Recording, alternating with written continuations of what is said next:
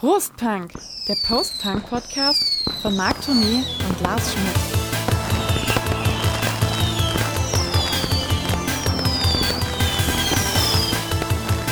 Die Getränke stehen kalt, die Konfettikanone ist geladen. Hereinspaziert zu Prost Punk Silvesterparty. Und dazu präsentieren wir euch eine Top 20 mit 80er Jahre Hits, bei der kein Auge trocken und kein Tanzbein ruhig bleibt. Elektro, Synthie-Pop, High Energy und ein bisschen Rock und Postpunk sind auch dabei. Da werden sich einige wundern, was wir da alles so in den Top Ten drin haben. Also Ja, man muss mal der unter- 80er. Man, man muss es ja, man muss es ja ein bisschen ähm, unterscheiden. Ne? Unsere Lieblingshits, das war ja dann schon eher so das, was eben wirklich pur aus diesem Post-Punk-Kontext eben auch kommt und Ja. wovon wir beide auch der Meinung sind, das sind einfach so die Post-Punk, Post-Punk-Hits. Jetzt, wir haben uns das so mal vorgestellt, das sind die Hits, die wir beide auch hören würden, wenn wir jetzt auf eine dicke Silvesterparty gehen würden, auf der ganz normales Publikum mit einer leichten 80s-Affinität ist. Was kann man da spielen, was den Leuten gefällt, was echte Hits sind und was uns aber auch gut gefällt? was uns auch auf die Tanzfläche treiben würde, genau. Das ist eben der Unterschied zu diesen Post-Punk-Party-Hits, wie wir es genannt hatten. Wer es von euch gehört hat, die zwei Episoden, der wird wissen, äh, worum es ging. Wer nicht, hört sich's bitte noch an. anhören. Und Marc, willst du noch mal ganz kurz erklären, äh, wie wir jetzt zu unserer Silvester-Party-Hitparade gekommen sind? Das ist nämlich dasselbe Prozedere wie bei der anderen auch. Aber die, die es nicht wissen, ganz Ich kurz. ich mach's auch ganz schnell. Also Ja. wir haben beide, jeder für sich, aufgeschrieben, so viele Hits, wie uns eingefallen sind, die jetzt in diesen Kontext passen. Ja. Und dann haben wir das verglichen. Und alle die, die gematcht haben, die haben wir dann in die Auswahl gepackt. Das waren insgesamt 90. Wir haben ungefähr die Hälfte. Wir haben 44, 44 waren's. Matches gehabt. Und dann haben wir jeder von uns beiden äh, unabhängig voneinander die in eine Reihenfolge gebracht. Und dann lief das halt so, dass der Titel, der jeweils auf Platz 1 war, 44 Punkte bekam und der, der auf Platz 44 war, ein Punkt. Und dadurch ist jetzt hier unsere Brustpunk Silvester Party Hits Liste entstanden. Genau. Jo. So, Silvester. Ja, Bei Silvester darf man das Trinken nicht vergessen. das stimmt. Ich war jetzt so ein bisschen, bisschen verwundert, weil der Lars hier ein Heineken mitgebracht hat. Zwei Heinigen. Zwei Heineken, also jeder, Ja. jeder hat eins. Hier, Ich hab gib- überlegt mal das und, andere, dann kann äh, ich das öffnen. Ich bin dann auf Heineken gekommen aus zweierlei Gründen. Zum einen, weil ich in den 90ern mit meiner Clique wirklich zwei wundervolle Silvesterpartys in Holland hatte. Ne? Wie man das so gemacht hat. Man fährt ein paar Tage mit der Clique nach Holland, Aha. Ferienhäuschen, Schön kiffen. hoch die Tassen. Und da gab es natürlich viel Heineken. Und der andere Grund war, wir haben noch kein holländisches Bier getrunken in all unseren Podcasts. Also ich mag das ja auch total gerne, weil auch bei mir das eben so diese klassischen ähm, Urlaubsassoziationen weckt, weil Heineken kriegst du auf der ganzen, der ganzen Welt. Welt. Wir sagen mal Prost, auf dass wir ein schönes Jahr 2021 hatten, ein doch ganz erfolgreiches und dass es 2022 noch besser wird. Ja, vielleicht noch ein bisschen weniger Corona-Probleme. Ich meinte eigentlich jetzt im Hinblick auf unseren Podcast. Ach so, auf unseren Nicht auf die Podcast. scheiß Seuche.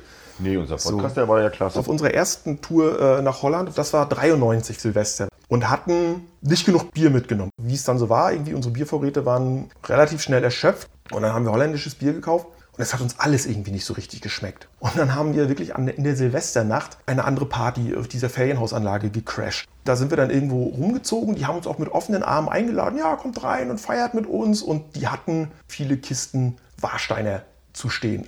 Einige Kumpels haben sich dann mit so viele Warsteiner Flaschen, wie sie tragen konnten, auf den Weg gemacht und haben die in unser Haus getragen. Irgendjemand fing an, den Kühlschrank von denen zu plündern. Ein Kumpel machte sich an der Stereoanlage zu scharf. Was hört ihr für eine scheiß Musik hier? Ja, So, ne?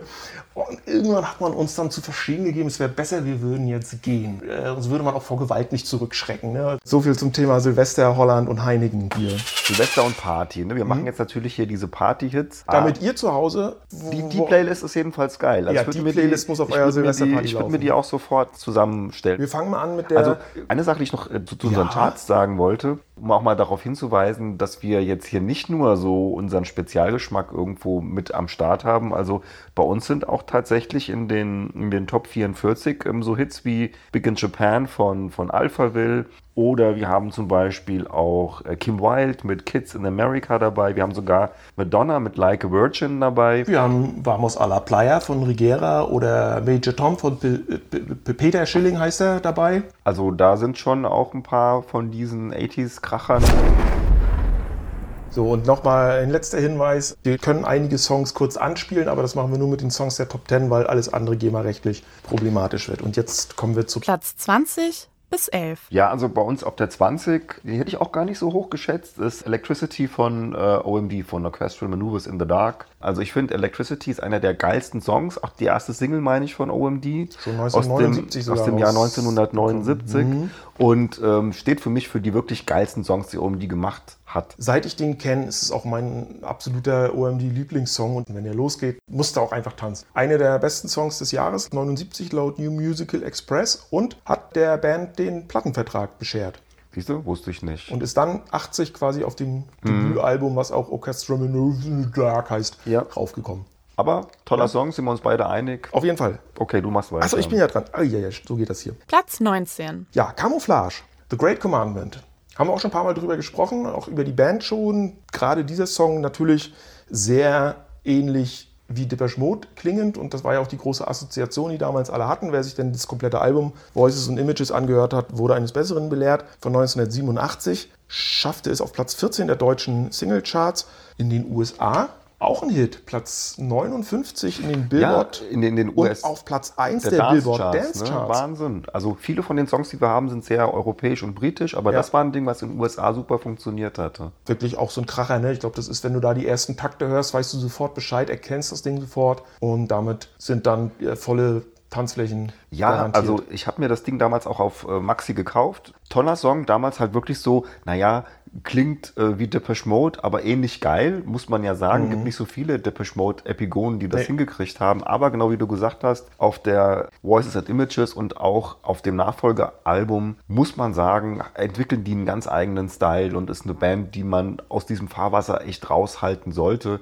Camouflage ist Camouflage und keine Depeche Mode Copyband. Auf jeden Fall. Platz 18. Okay, ich mache mal weiter mit einer Band, die eigentlich bei uns auch mal irgendwie Beachtung finden sollte. Es ist ein bisschen schwierig, weil es geht um die Tears for Fears und es geht um den Song Mad World. Tears for Fears sind übrigens sogar zweimal bei uns in den Top 20 vertreten. Und das ist das erste Album von 1982. Das ist das Album The Hurting. Ähm, Das ist sehr düster, ist auch sehr elektronisch und da ist halt dieser wunderschöne Song Mad World drauf, den ich einfach immer noch ganz, ganz toll finde. Und ähm, Mein Lieblingssong von Tears for Fears. und der auch mit dem, mit dem Film ähm, Donnie Darko dann nochmal in der Coverversion. Die Coverversion ist doch scheiße, Magst oder? du die nicht? Ich finde Nee. die, ich find die zum Beispiel gut. Oh, diese jammerige Stimme allein schon. Aber ich finde, das passt auch ganz gut zu diesem, zu diesem Song, weil der endlos melancholisch auch irgendwo Ja, der hat ist. ja auch ein schlimmes Thema. Es geht ja darum, dass äh, Ron, Ro, Roland Orzabal seine Kindheit mit einem gewalttätigen Vater versucht aufzuarbeiten in diesem Lied. Aber die Coverversion, nee, finde ich nicht gut. Ist jetzt vielleicht auch nicht unbedingt so ein mega Partykracher, weil er doch sehr melancholisch auch daherkommt. Aber ich finde ihn trotzdem irgendwie so. Tanzbar ist er aber trotzdem. ja, toller Song. Toller Song. Platz 17. Madness mit Our House von 1982. Da kann man gar nicht zu viel sagen. Also es ist ein Klassiker, es ist eine Partynummer, es ist ein, so ein typischer 80er-Jahres-Song, es ist aber auch mehr oder weniger ein One-Hit-Wonder. Nee, Madness ist Nein. eigentlich eine ziemlich große Band. Aber die Ähm, haben sich 86 aufgelöst. Hatten noch äh, ein weiteres Album, also Wings of the Dove oder sowas, war auch nochmal ein relativ großer Hit. Die kommen ja aus diesem Two-Tone-Umfeld. Ja, also ja, eigentlich ist sind aus die, dem Ska und dafür kommen- ist Our House ja eher untypisch. Richtig, die kommen aus diesem Ska-Bereich und haben am Anfang auch House of Fun und sowas. Also ich finde die frühe Madness-Phase ja am geilsten, weil ich ja auch Ska total toll finde. Mhm. Aber das war natürlich eher, sagen wir mal, es war eine Phase von wenigen Jahren, wo Two-Tone und, und Ska eben so groß waren. Und die haben es dann aber halt geschafft, einen eigenen Style irgendwie so zu kreieren zwischen 80er Jahre Pop und Ska-Anleihen. Und da war dann natürlich eben Our House der, der größte Hit, Partykracher. Also Our auf House jeden Fall. House. Es ist eigentlich der Song, glaube ich, den die meisten mit Madness auch irgendwo so verbinden. Ne? Platz 16. So, du darfst schon wieder Tears for Fears Ja, Tears for Fears, also weil das ist halt mein Lieblingssong von denen, das ist Pay a Shelter, eben auch von der von der The Hurting. Kann ja nicht sagen, was ich an dem so geil finde. Ich weiß nur, dass ich den damals mit 12, 13 zum ersten Mal gehört habe, eben bei der schon von uns häufiger erwähnten Sendung Formel 1. Ich fand das Video geil, mir hat irgendwie diese, diese Stimmung von diesem Lied unheimlich gut gefallen und ähm, ja, also ich finde, das ist eben auch nach wie vor so, wie auch Mad World so Tears for Fears at its best, at Ja. its best. Also ähm, viel, viel besser geht's nicht und man sieht halt auch, was das für tolle Songschreiber sind, die beiden Jungs. Ja, höre ich auch lieber als, als beide Songs Mad World als auch Pale Shelter höre ich lieber als Shout inzwischen. Mhm. Ich kann ja nochmal sagen, Shout hatten wir auch gematcht, aber Shout ist dann doch nur auf Platz 42 gelandet. Zu Pale Shelter nochmal so, das war ja so ein Hit mit Anlauf. Der ist ja 82 schon mal rausgekommen, ist da irgendwie komplett untergegangen. Irgendwie Also mit Mad World haben die dann Erfolg gehabt und dann haben sie dann kam Mad World und Mhm. Change kam ja auch noch. äh, Richtig. Und erst dann gab es nochmal eine Neuaufnahme von Pale Shelter, die dann 83, also ein Jahr später, auf den Markt kam. In England auf Platz 5, in Deutschland auf Platz 25. ähm, Silvester und Party. Weil mir ist nämlich so eingefallen, als wir vorhin mal so überlegt haben, welche einsteigenden Erlebnisse gab es denn so bei uns beiden an Silvesterpartys. Ich habe das wirklich gar nicht so heftig gefeiert. Also so ähm, in meiner, in meiner äh, Jugend, also noch so in der Schulzeit, da gehörte das natürlich dazu. Aber so Seitdem ich so, weiß ich nicht, 25, 26, 27 bin, ähm, hat sich das bei uns eigentlich eher in so gemütlichen, im, in einem gemütlichen Rahmen irgendwie vollzogen. Ja. Also weißt du, dass man eher in einer kleineren Runde gefeiert hat und hat dann irgendwie Raclette gemacht oder hat anderweitig was Schönes gekocht. Ich weiß, Schöne du Party meinst. kannst du abseits von Silvester feiern und ich habe das dann teilweise immer als so einen Druck empfunden. So, Mhm. ah, was macht denn ihr, was macht denn ihr, was macht denn ihr? Auf unserer zweiten Holland-Tour mit der Clique, da hatten wir dann die Idee, wir spielen was. Und dann irgendeiner, ich weiß nicht mehr, wer meinte dann, ja, wir spielen Wer bin ich? Und alle so, oh nee, boah. ich nicht, das ist doch ein so. super lustiges Aber Spiel. der erste Joint war noch nicht aufgeraucht. Da haben sich alle sowas von beömmelt über dieses Spiel und es war so lustig, es war so absurd und aberwitzig. Also das ist auch wirklich eine meiner absoluten ähm, Party-Spiele-Empfehlungen, weil es driftet echt ins Absurde ab und alleine schon diese Tatsache, wenn du dir für irgendjemand eine Persönlichkeit ausdenkst und dem das dann draufklebst und die anderen sehen das und meistens hat das ja auch irgendwie nochmal einen Bezug. Also man lacht sich wirklich schepp. Platz 15. Ich sag nur Motor, Power, Force, Motion, Drive. Propaganda. Wir sind bei P-Machinery von der deutschen Band Propaganda, die auf dem britischen ZTT-Label produziert von Trevor Horn große Erfolge feiern konnte, speziell mit diesem Song und mit ihrem Album Secret Wish 1985. Toller Song, vor allen Dingen in der Maxi-Version. Also es ist Trevor Horn, ne, so wie Trevor Horn halt nun mal ist. Opul opulenter geht's eigentlich nicht. Dieses Sequencer-Geballer und so, also das ist schon ganz, ganz großartiges Kino. Ja, dem ist nichts hinzuzufügen. Gut, dann machen wir weiter mit dem nächsten ganz großen Klassiker. Platz 14. Äh, war übrigens die erste Schallplatte, die ich mir gekauft hatte, also das Album dazu. Und zwar reden wir hier vom Safety Dance von den Man Without Hats vom Album Rhythm of Youth von 1982. In Deutschland hat das bis auf Platz 2 gebracht, aber ist ja eigentlich so einer der Elektro-Pop, Synthie-Pop-Hits überhaupt. Also ich glaube, da geht nicht viel drüber, vor allen Dingen dann auch in der Maxi-Dance-Version, weil die noch mal ein bisschen geiler ist mit diesem Intro und so. Auch wunderschön, so diese alten Plastik-Synthes da aus dieser Zeit. Die Stimme ist ja auch in Ordnung, also top, alles wunderschöner Song, der glaube ich auch auf keiner Party, die sich auf 80er-Hits irgendwie so ein bisschen kon Nee, kon darf er konzentriert nicht, da fehlen darf er nicht darf. fehlen. Kanadische Band. Die Geschichte ist eigentlich auch lustig, ne? Er sagt, Na, der Sänger Ivan Doroschuk hat den Song geschrieben, nachdem er wegen Pogo-Tanzens aus einer Disco geflogen ist. Und das Safety Dance spielt quasi ironisch auf die Sicherheit auf den Tanzflächen an. dem ist nichts mehr hinzuzufügen. Nee. Ach, ich bin dran. Platz 13. Der nächste Klassiker, obwohl das Attribut ja hier für jeden Song steht, den wir vorstellen. The Human League und Don't You Want Me von 1981. In England eine Nummer 1, in Deutschland Nummer 5. Wir haben auch da schon ausführlicher drüber gesprochen. In unserer Folge 1981, das Jahr des Sinti-Pops. Der stammt nämlich von dem Erfolgsalbum Dare von The Human League, welches in jenem Jahr erschien. Mega Hit. Auch ein Weihnachtshit, auch wenn es natürlich nicht um Weihnachten geht, aber weil er kurz vor Weihnachten erschienen ist und dann auf Nummer 1 in England gegangen ist und sich da quadrillionenfach verkauft hat.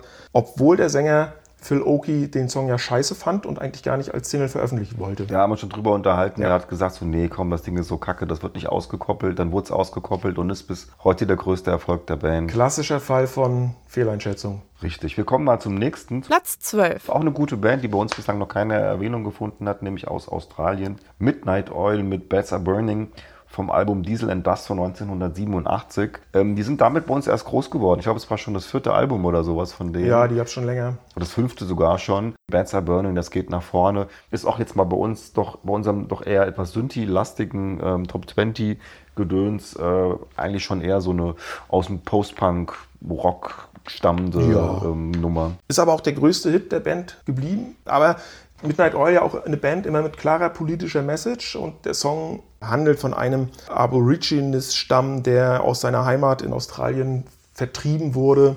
Und ähm, der Sänger, dessen Namen ich jetzt nicht weiß, ist ja später auch in die Politik gegangen und ich glaube für die australischen Grünen auch dort in das dortige Parlament eingezogen, mal dann in den 90ern oder so. Siehst du, da weißt du wieder wesentlich mehr als ich. Ich muss mal hier meinen, den, den Spickzettel wechseln. Wir kommen jetzt zu Platz 11, richtig? Platz 11. Ach, Platz 11 ist ja einer meiner Lieblingssongs. Billy Idol und White Wedding. Das freut mich auch, dass wir Billy Idol dabei haben. Obwohl ich ja eher für Rebel Yell gewesen wäre. Ich weiß, der ist totgenudelt. Ähm, aber den hattest du natürlich nicht auf deiner Liste. Deswegen sind wir jetzt bei White Wedding gelandet, den wir beide hatten von 1982. Und immer wenn ich was von Billy Idol höre, dann denke ich immer so, der hat zwar mehrere Alben rausgebracht, aber so gefühlt gibt es von dem nur ein Best-of-Album, wo alles drauf ist. Ne? Und das spiegelt sich auch irgendwie in White Wedding wieder. Der ist dreimal als Single veröffentlicht worden. Ne? Einmal 1982, einmal 1985 und dann nochmal 1988. Eieiei. Eieiei.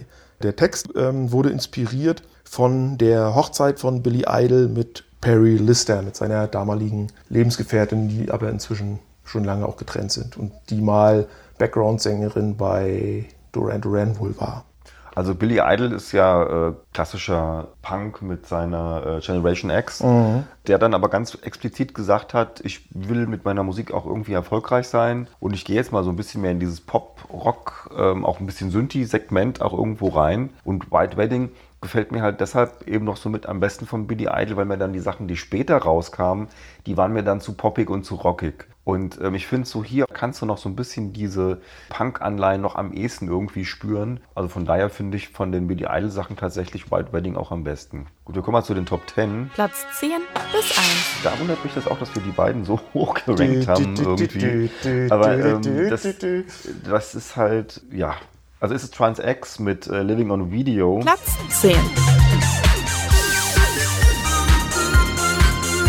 von dem gleichnamigen Album. In Kanada hieß das Album, das sind Canadier Message on the Radio, was auch wiederum eine Single von Trans X war, aber Living on Video war halt so der große Hit aus dem Jahr 83. Hat es in Deutschland bis auf Platz 3 gebracht. Und es ist halt Plastikpop par excellence. Ne? Ja, aber geil. Ich meine, das ist so eine Nummer, da hörst du die ersten Takte ne, und das ist absolut tanzbar. Das Video ist ja auch super, super, super, super 80s. So, so früh 80er. Also das war so die Zeit, wo ich angefangen habe, mich für Musik zu interessieren. Und da waren die Charts halt voll mit solcher Musik. Also mit diesem, mit dieser Hochphase des Plastikpops. Ja, ich meine, wir hatten ja schon das Jahr 1981 als Jahr des Synthie-Pops bezeichnet, aber bis dahin ging das eigentlich. Und dann kamen halt, dann sagen wir mal, Bands, die das natürlich sehr verpoppt dann auch irgendwo rübergebracht haben. Aber irgendwie war das geil. Ich würde mal sagen, Marc, wir sind jetzt ja schon mit Trans X und Platz 10 in die Top 10 eingestiegen. Vielleicht noch mal eine künstlerische Pause, einen Break. Äh, Stichwort Silvesterpartys. Kannst du dich vielleicht auch an irgendein ganz verkorkstes Silvester erinnern? Ja, mein erstes, was ich so richtig gefeiert habe, das war. Schon neun besoffen in die Ecke gekotzt. Exakt das. Also nein, es war nicht um neun, es war um zwölf, aber danach war der Abend gelaufen. Und eins weiß ich noch, da haben wir irgendwie versucht, bei guten Freunden eine größere Party aufzuziehen, auch mit Motto und allem, alles super vorbereitet und so. Nur die Veranstalter hatten das dann nicht so promotet, weil man ein bisschen Angst hatte, dass zu viele Leute kommen. Am Ende vom Lied waren wir halt dann zu viert. Ich habe ja schon mal in unserem Podcast über die 80er Jahre erzählt, dass ich ja bei der Armee war, noch äh, zu Ende der DDR-Zeiten. Und ich habe tatsächlich den Jahreswechsel von 1988 auf 1989 zwischen 23 Uhr und 01 Uhr auf einem Wachturm der NVA zu stehen. Juhu! Ja, das war mein verkorkstetes Silvester. Ja, da kann ich nicht mithalten. Der nächste Song, und zwar sind wir bei Platz 9 und bei The Cure mit Why Can't I Be You. Platz 9. vom 87er Album Kiss Me, Kiss Me, Kiss Me. Ein Song, den ich damals scheiße fand, weil wir haben uns in unserer Cure-Folge drüber unterhalten, weil ich mit dieser Art Musik, mit diesen Blasinstrumenten, die da plötzlich auftauchten bei The Cure, irgendwie nicht klar kam. Weil man zu der Zeit halt eher so die frühen, düsteren Sachen gut fand und mochte.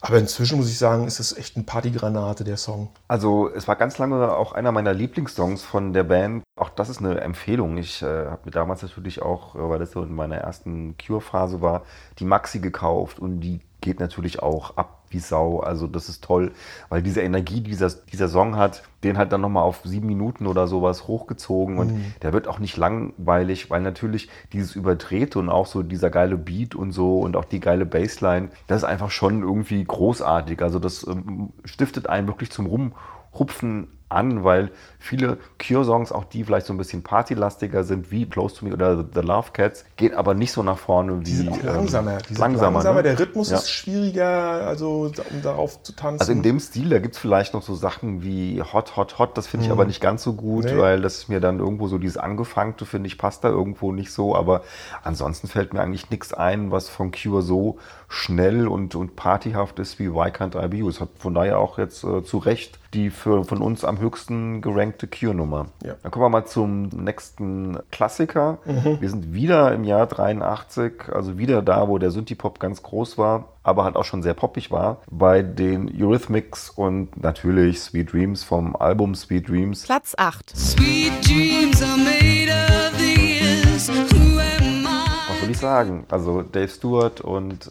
Annie Lennox, finde ich, war nie besser als in dieser Phase. Ja. Das ist eigentlich in meinen Augen die beste Platte von denen und auch die einzige, die ich richtig gerne höre.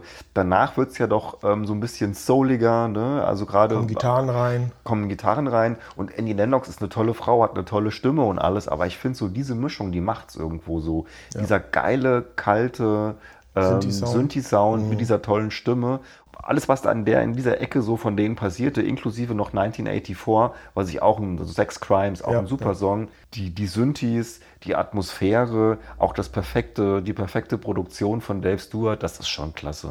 Was ich gar nicht wusste, dass das Lied, die Trennung von den beiden, also die waren ja vorher ein Paar und das Lied behandelt diese Trennung beziehungsweise die Sicht von Annie Lennox darauf. Mhm. Ja, ja. Und Dave Stewart hat dann später gesagt, dass er den falschen Knopf am Rhythmuscomputer gedruckt hat, was letztendlich für diesen charakteristischen Rhythmus von diesem Song sorgt. Hat er doch Glück gehabt. Ne? Öfter mal den falschen Knopf drücken. Und obwohl der Song eigentlich auch ziemlich totgedudelt ist, bleibt der doch ähm, ein cooles Ding. So, jetzt kommen wir zum nächsten Platz, zur Nummer 7. Und das ist, glaube ich, eine Band, die du ganz toll findest. Ich meine, ich finde diesen Song auch gut. Platz 7. Talking Heads, Road to Nowhere von 85, der größte kommerzielle Hit jedenfalls dieser Band in Deutschland auf Platz 6 gewesen. Was ich wiederum interessant fand an diesem Song ist das Zitat von David Byrne, von dem Songschreiber, der gesagt hat, ich wollte einen Song schreiben, der einen resignierten, freudigen Blick auf den Untergang zeigt. Und damit ist er natürlich wieder voll bei mir.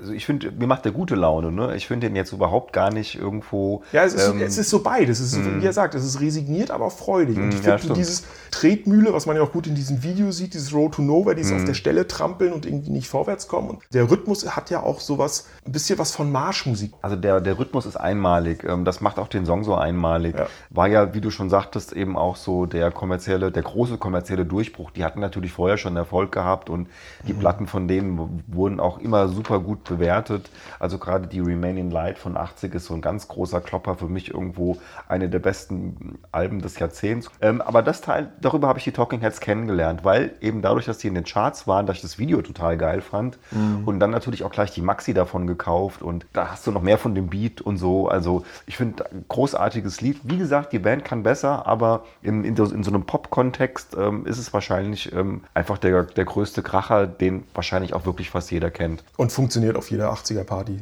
Und nicht nur auf solchen. Ist richtig, ja. Dann kommen wir zu meiner nächsten ganz großen äh, Lieblingsband, nämlich New Order. Platz 6.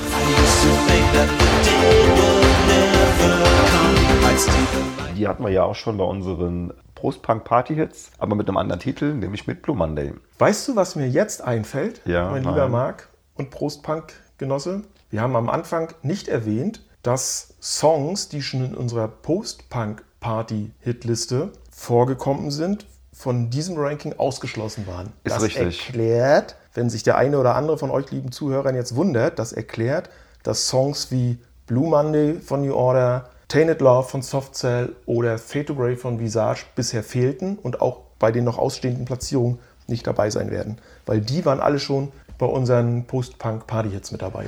Wobei ich hier auch sagen muss, ähm, passt für mich so, weil ich finde, Blue Monday ist das wesentlich sperrigere Stück. True Faith, Ja.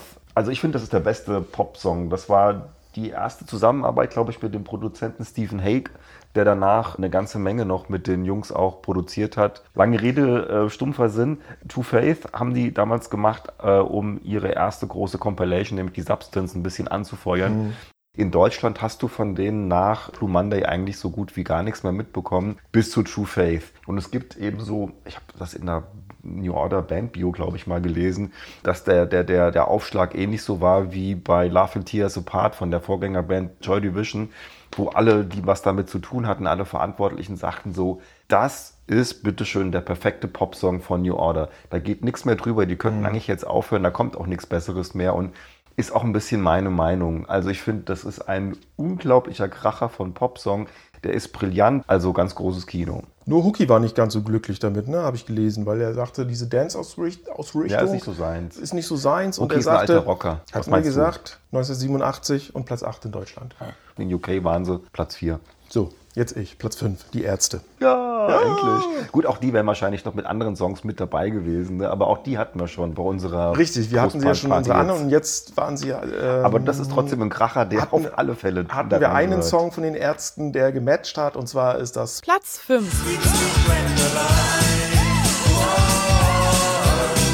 Sweet Sweet Grandoline von 86 vom Album, was auch die Ärzte heißt und was auf dem Index gelandet ist, nicht wegen der Grandoline, sondern wegen Geschwisterliebe. Trotzdem gibt es von der Grandoline zwei verschiedene Versionen. Eine ist auf diesem Album Die Ärzte mit drauf und das ist die entschärftere Version und die etwas fetzigere ist auf der CD, auf der Schallplatte ab 18 drauf, wo sie diese ganzen indizierten Sachen zusammengepackt haben. Da geht der Song nämlich los mit Grandolines Satz, Was macht ihr hier für Sachen mit mir? am Ende stöhnt sie ein bisschen mehr und ein bisschen schärfer als in der anderen Version und sagt dann noch, Es hat mir so viel Spaß gemacht. Können wir es nicht nochmal machen? Grandoline ist die weibliche Hauptperson in den Comics des Bondage-Künstlers John Willy und das waren damals die Lieblingscomics von Farin Urlaub und die Ärzte haben diese Comicfigur dann auch zu ihrem Maskottchen gemacht. Dadam, dadam, dadam. Jetzt wollte ich noch was erzählen. Es gibt die Ärzte Best of, das Beste von kurz nach früher bis jetzt. Und da steht eine kleine Geschichte zu diesem Song. Jetzt muss ich noch die richtige Seite aufschlagen. Speziell geht es um die junge Frau, die die Gwendoline spricht bzw. stöhnt in dem Lied. Und zwar soll es sich dabei um eine beschwipste Stewardess handeln, die äh, Bela und Farin bei einem Restaurantbesuch in Berlin kennengelernt haben. Und dann heißt es weiter von Farin, Zitat, wir schleiften sie ins Studio, erklärten ihr den Text des Liedes und ihre Aufgabe, erotisch stöhnen und so. Und Bela sagt dazu, unsere zum Stöhnen ins Studio gekommene angetrunkene Stewardess war der Aufnahmeraum nicht stimmig genug. Sie machte das Licht aus, hatte dann aber wohl Angst im Dunkeln. Also schickten wir den einzigen vertrauenswürdigen, weil nüchternen Mann zu ihr, den wir hatten, Farin Urlaub. Während sie also die gesamte Skala von Entjungferungshuch bis zur Ekstase durchstöhnte, hielt und drückte sie Jans Hand, also Farins Hand. Sein hochroter Kopf danach bestätigte schmerzlich die Regel, dass in den schönsten Momenten nie eine Kamera zur Hand ist. Das ist ja ganz großartig. Gut, ich meine, Farin trinkt halt nichts, ne? aber ach nein, die Jungs sind ja eigentlich so ganz korrekt. Aber nochmal zu dem Song. Es ist ja so ein signifikanter Song für die Ärzte. Mit allem, was man mit Ja. den Ärzten irgendwo verbindet. Ne? Auch so ein bisschen so dieses Bondage-Thema. Wenn der Song bei einem Ärztekonzert läuft, dann ist aber auch echt Polen offen. Da bricht die Hölle los. Also es gibt nicht so viele, bei denen das wirklich so hart der Fall ist wie bei dem Ding. Aber das ist schon großartig und vor allen Dingen ähm, steht es auch für mich für so eine Zeit, wo die Ärzte wieder richtig gut in Form waren. Nämlich das Album Die Ärzte ist für mich das Bessere im Gegensatz zum Schatten der Ärzte. Normalerweise, wenn man so an die Klassiker denkt, denkt man immer an die Debil, aber auf der Die Ärzte sind auch echt ein paar Hammer-Tracks drauf und der gehört auf alle Fälle dazu. Okay, wir kommen zur nächsten Band, die wir ja auch äh, schon bei unserer Post-Punk-Hitparade berücksichtigt haben. Selbstverständlich, ist ja klar, nur äh, jetzt haben wir natürlich nochmal einen Song von denen genommen, der in unseren Augen auch auf jeder 80s-Party sehr gut performen würde. Wie viele Weil es bei der, bei der Band auch schwer ist. das ist schwer, aber das ist einer, auf dem konnten wir uns beide einigen, weil wenn ich, es geht um Depeche Mode, weil wenn ich mittlerweile People are People höre, bekomme ich beinahe Brechreiz und bei Master and Servant geht es mir ähnlich, weil das sind diese hoch und runter genudelten ähm, Songs, die nicht mehr so wirklich an mich gehen, so leid es mir tut. Fand ich früher geil, mittlerweile, es geht einfach nicht mehr. Wir haben uns was für was entschieden von der Black Celebration von 1986, die ich auch wirklich so die stärksten Platten der Band zähle. Auf jeden Fall. Und zwar den Kracher Question of Time. Platz 4. Und das ist halt schon ein cooler, nach vorne gehender Track, den ich auch immer noch wirklich in den höchsten Tönen loben möchte. Es ist wirklich so ein, einer der, der Top 10 der besten Songs der Band. Ja, zumal die Single-Version schneller ist als die LP-Version. Das heißt, sie ist ja nochmal ein bisschen druckvoller und nochmal ein bisschen tanzbarer. Der hat es auf Platz 4 geschafft in Deutschland. Das war ja die dritte, dritte Single-Auskopplung vom Black Celebration-Album und auch, glaube ich, da die tanzbarste. Also es gab ja äh, Stripped und mag es ganz besonders, weil Ja. Martin Gors singt äh, Question of Last. diese Kackballade, A Question of Lust, wo ich dann halt dachte, so mein Gott, das kann ja nicht sein. Jetzt wollen die hier irgendwelche 16-jährigen Mädels mit dem Zeug abholen. Was ist das denn, bitteschön? Und dann kommt A Question of Time und du merkst, ah. Ich habe mich damals nur ja gewundert. noch. ich dachte, hä, wieso kommt denn jetzt noch ein Titel, der mit Question of anfängt? Aber wenn der Herr Songschreiber das so gemacht hat, dann kommen wir jetzt zu Platz 3. Und über den freue ich mich Ja. echt wie ein Keks. Unsere Top 3, das ist jetzt wirklich, das hat wahrscheinlich keiner von unseren Hörern irgendwie auch nur ansatzweise erwartet. Ja. Ja, naja, vielleicht doch ein bisschen, aber ich weiß nicht. Dass du den auch Ich so hoch Ding. gerankt hast Also das ist ein ich. super geiles Teil. Und wir hatten ihn jetzt, jetzt beide zwar nicht in unseren persönlichen Rankings, nicht in den Top 3 und auch nicht in den Top 5. Ich glaube, ich hatte ihn auf 8 und du auf 9. Richtig. Aber summa summarum hat es den Song auf Platz 3 katapultiert. Und wir reden hier von Platz 3.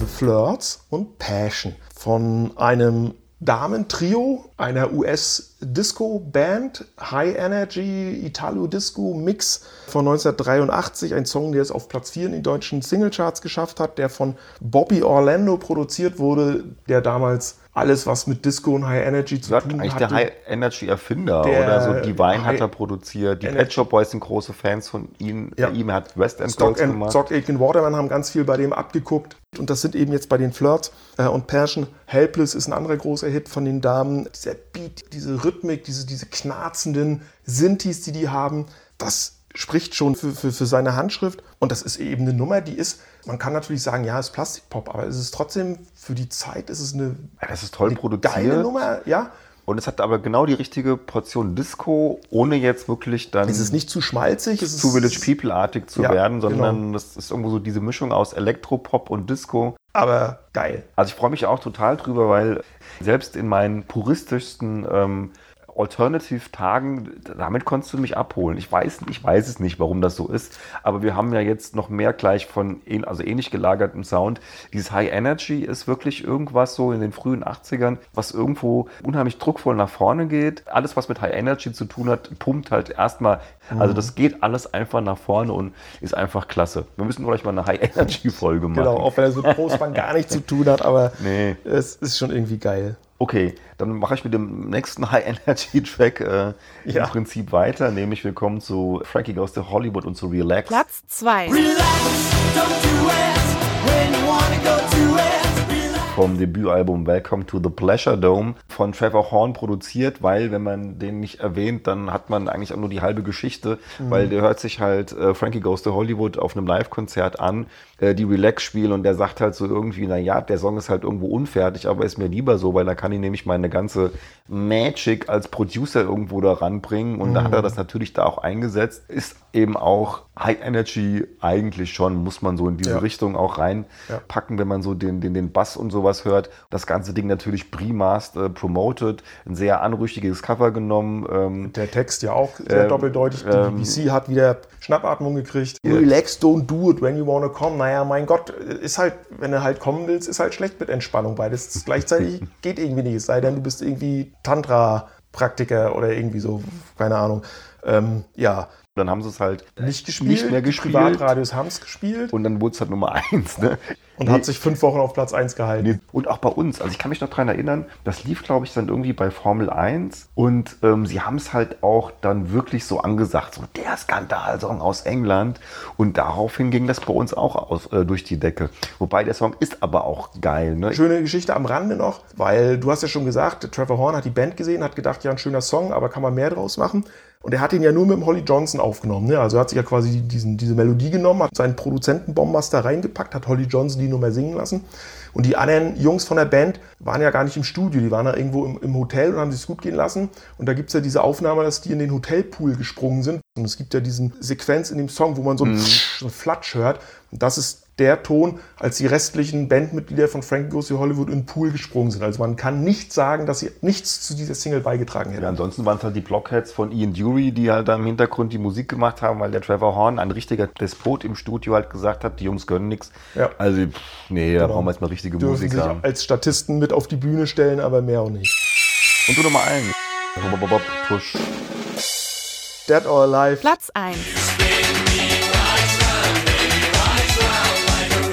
You Spin Me Round von 1984. Es ist der erste Number One Hit äh, in UK von dem Produzententrio Stock Aitken Waterman. Richtig. Ne? Die uns dann ja später Rick Astley und Kylie ähm, Minogue. Kylie Minogue und sowas geschenkt haben. Das war ja mit einer ihrer ersten gro großen Erfolge. Und das ist ja noch eine Nummer bei aller Eingängigkeit und Mainstreamigkeit hat die aber trotzdem noch Ecken und Kanten. Und das ist ja sowas, was du bei den späteren Stock Aitken Waterman Produktionen komplett vermisst. Also wir hatten es ja eben schon mit Billy Orlando Mhm. und Stock Aitken Waterman fanden den auch toll. Und auf die wurde dann der Frontmann von Dead or Alive aufmerksam. Burns, Gott habe ihn selig. Die hatten ja vorher schon ein Album, wo auch Wayne Hussey von The Mission dabei war. Und die kamen wirklich eher auch aus so einem Gothic, New Wave. Gothic New Wave Umfeld. Ja. Und Pete Burns fand aber diesen High Energy Sound von Stock Aitken Waterman so gut, dass er gesagt hat, so mit den Jungs machen wir das jetzt. Und dann kam halt dieser Knaller bei rum. Vom Album Youthquake, das auch Stock Aitken Waterman komplett, meine ich, produziert haben, das aber ein bisschen zu eintönig ist, Ja. finde ich. Sieht man ja daran, dass danach nichts kam. Die Ja, zweite Lava, Single, Lava, Lava Comeback ist noch schon in Ordnung, aber es ist das gleiche in grün. Ne? Ja. Wayne Hussey ist ein gutes Stichwort. Der auch noch damit geschrieben hat, ne? Ja, der hat da mitgeschrieben. Ja? Ich hoffe, er lässt sich das auch noch gut vergüten, dass er noch richtig äh, Das hätte sich gelohnt. ein bisschen Kohle immer noch einstreicht für diesen Song. Aber das ist eben auch eine kracher Nummer. Der hat ja auch keine Längen, der, der Song. Also selbst dieser, dieser mega Maxi-Mix nicht, weil, also Murder-Mix geht von vorne bis hinten ab, ab. einfach durch. Und natürlich haben die Jungs auch davon profitiert, von diesem wirklich sensationell geilen Video. Das ganze Outfit von Pete Burns, da mit, nicht nur mit seinen Klamotten, sondern auch mit seiner Frisur und dieser Augenklappe und diesem Make-up und so. Das ist natürlich ein Hingucker. Ja, Also so ich dieses Androgyne, aber gleichzeitig diese, diese ultramännliche Stimme und Ja. so. Also schon. Ne? Pete Burns hat sich ja später ganz zur Frau umbauen Ja, lassen. das hat ihm nicht so gut gestanden.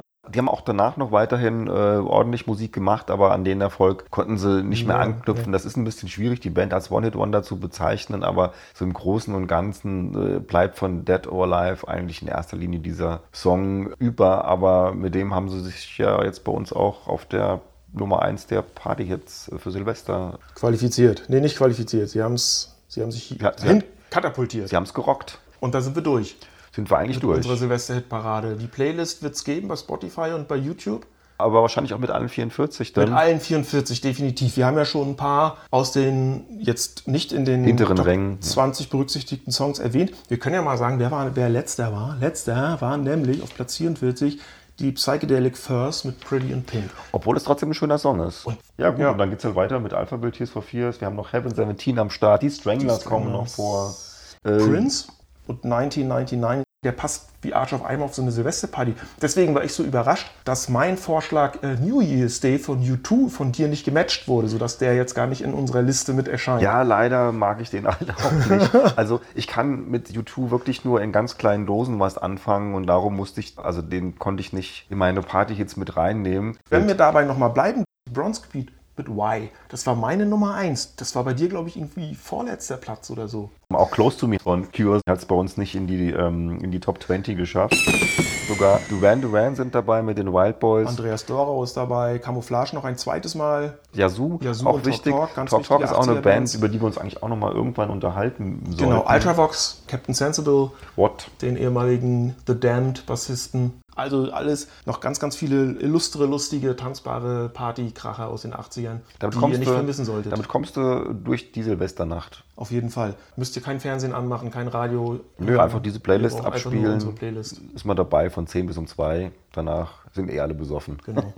Im Sinne von besoffen nehme ich den letzten Schluck Alkohol zu mir. Und dann wünschen wir euch einen guten Rutsch So ins Jahr aus. 2022. Wo wir dann auch wieder da sein werden. Bleibt uns gewogen, lasst euch überraschen. Vielen Dank fürs Zuhören. Schöne Silvesterparty. Genau, in diesem Sinne Prost Punk. Tschüss.